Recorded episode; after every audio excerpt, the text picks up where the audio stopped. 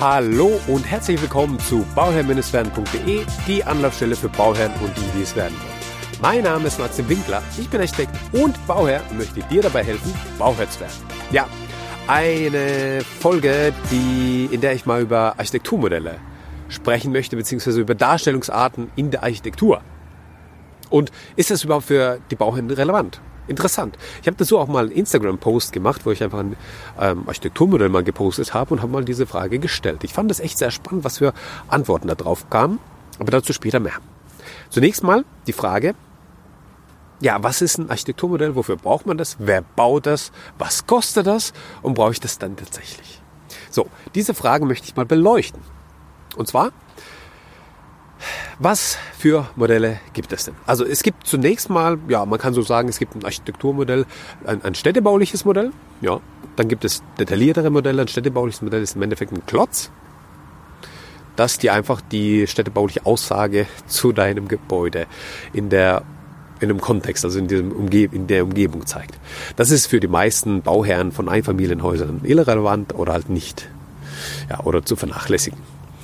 Außer man hat irgendwo ein ja, städtebauliches, interessantes Ensemble und dann baut man da sein Einfamilienhaus rein. Das ist natürlich eine Sondersituation. Aber gehen wir mal von der normalen Situation aus, da ist es eher nicht so gut. Ähm, dann gibt es detaillierte Modelle, die bis zu einem Maßstab von 1 zu 50 gehen. Das ist dann übertrieben, meine Augen. Aber was finde ich ganz schön ist, ist der Maßstab 1 zu 200. Das heißt ein Modell im Maßstab 1 zu 200, wo du einfach so ein bisschen was darstellen kannst, man, man ein bisschen was zeigen kann. Man kann das auch Modell so bauen, dass man die Wände oder mal eine Wand eine Außenwand wegnehmen kann, dann, um ins Innere zu blicken und vielleicht auch mal ein Geschoss wegnehmen kann. Ja, das ist immer ganz, ganz interessant und auch mal ganz schön sowas zu machen. So, ähm, aus diesem Grunde gibt es dann, ja, nicht viele, aber einige, die sich dann auch die Frage stellen, brauche ich denn das überhaupt? Und meine Erfahrung ist die, dass Bauherren einfach ein besseres Bild von ihrem Haus haben oder ein besseres Verständnis von ihrem Haus haben, ein besseres Verständnis für die Kubatur, für den Raum, für das Volumen haben, wenn sie so ein Architekturmodell haben. Dann hat man immer einen maßstabsgetreuen Menschen dazu, der einfach so ein bisschen einem das Gefühl vermittelt, okay, wie hoch ist der Raum? Wie breit ist der Raum? Und das Bett ist es dann wirklich so groß da, da drin? Und habe ich dann genug Luft zum Atmen? Das sind so immer die Fragen. Und ich finde es immer sehr interessant, denn ähm, meinen Augen bringt ein Architekturmodell eigentlich sehr, sehr viel. Ja, und jetzt kommt natürlich die nächste Frage. Wer baut mir das? Ja, in erster Linie baut dir das dein ähm, Architekt, der auch dein Haus geplant hat und auch weiß, wie man was darstellt, weil er das natürlich gemacht hat. Er kann das am besten einschätzen. Jetzt habe ich auch auf deinen Instagram-Post eine, einen Kommentar gehabt, da hat jemand gesagt, okay, wir haben, ähm, wir haben dem Ehemann ein Architekturmodell zum Geburtstag geschenkt. Das fand ich echt cool. Ja, zum Geburtstag ein, Architektur, ein, ein Modell von einem Haus geschenkt, was gebaut wird. Und zwar hat es jemand, also eine Architekturstudentin aus der Familie gemacht. Das ist dann wirklich natürlich auch eine gute Möglichkeit. Das heißt, man kann einen Architekturstudenten fragen, ob er nicht Lust hätte, für ein kleines Entgelt ein Architekturmodell im Maßstab 1 zu 200 zu bauen und das dann noch zu machen. Ja. Einfach und effektiv. Ja. Der Architekturstudent freut sich, weil der hat dann ja, ein bisschen was verdient. Und die Bauherren freuen sich auch, weil die haben dann auf einmal was stehen. Und das zu einem Bruchteil von den Kosten, die das der Architekt macht. Wenn es der Architekt macht, dann ist es immer ganz unterschiedlich, welcher Detaillierungsgrad und so weiter. Ähm, das geht, aber das, kostet, das sind dann Kosten, von denen wir sprechen, von ach, nagelt mich nicht auf eine Zahl fest, aber von 300 bis 700 Euro. So in der Größenordnung, ja, je nachdem wie aufwendig das Modell dann ist.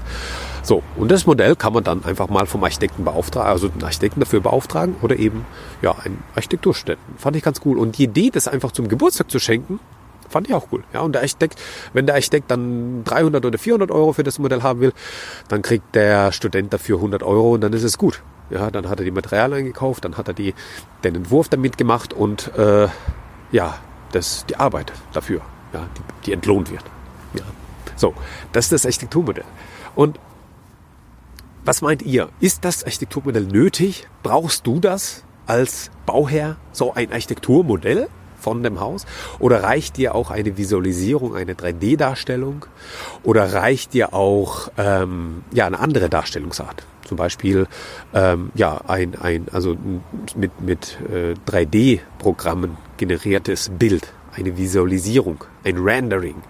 Und wenn du dich gerade fragst, was ist ein Rendering, was ist eine Visualisierung und dass ich dazu doch bitte nochmal ein Video machen sollte oder eine ein Podcast-Folge machen sollte, dann schreib mir das gerne an info.bauherr-werden.de.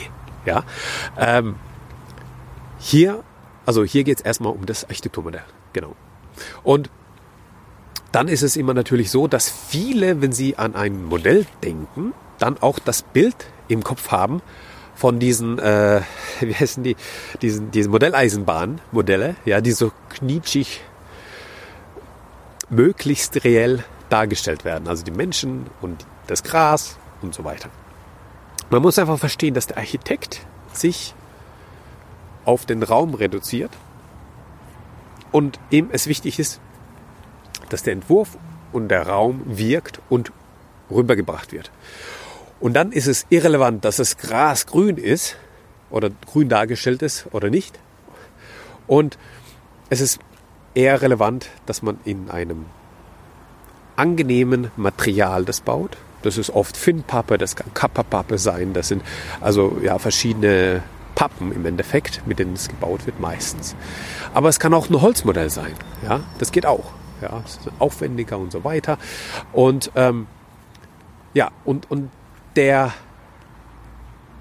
das Modell, wie das dann dargestellt wird, das ist dann eben die, die Sache. Ja? Man stellt es abstrahiert dar.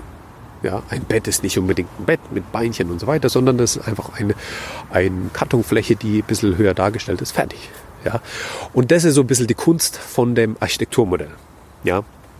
Dass man es abstrahiert darstellt, dass der Raum rüberkommt, den man haben möchte und dass, ähm, ja, dass im Endeffekt die, der Entwurfsgedanke zur Geltung kommt und dass die Bauherren sich das gut vorstellen können, was das denn ist. Ja, also was der, was der, was, was der Entwurf ausmacht, was die Räumlichkeiten sind und so weiter. So. Ich denke, ich habe jetzt alle Fragen beantwortet. Und ich fand es auch nochmal äh, sehr, sehr cool auf Instagram zu sehen, welche Kommentare ihr dazu hattet. Wenn du mir noch nicht bei Instagram folgst, dann schau da gerne, gerne rein, at bauherr-werden. Und ja, da gibt es Inspirationen und schöne Bilder immer wieder. Und ansonsten wünsche ich dir noch das aller, allerbeste bei deinem Projekt Eigenheim und immer dran denken, um Bauherr zu werden, schau rein bei Bauherr-werden. Ciao, dein Maxi.